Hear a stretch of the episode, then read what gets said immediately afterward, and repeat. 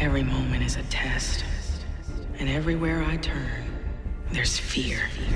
I'm responsible for 203 lives. I'm tired of deciding which mission is too risky and which isn't, and who lives But who dies. Insufficient facts always invite danger, Captain. And action! I was raised to believe that service was my purpose. I see an outsider.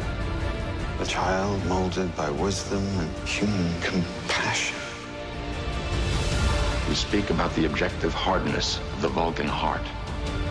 Yet how little room there seems to be in yours. I'm responsible for forging my own path. We all are.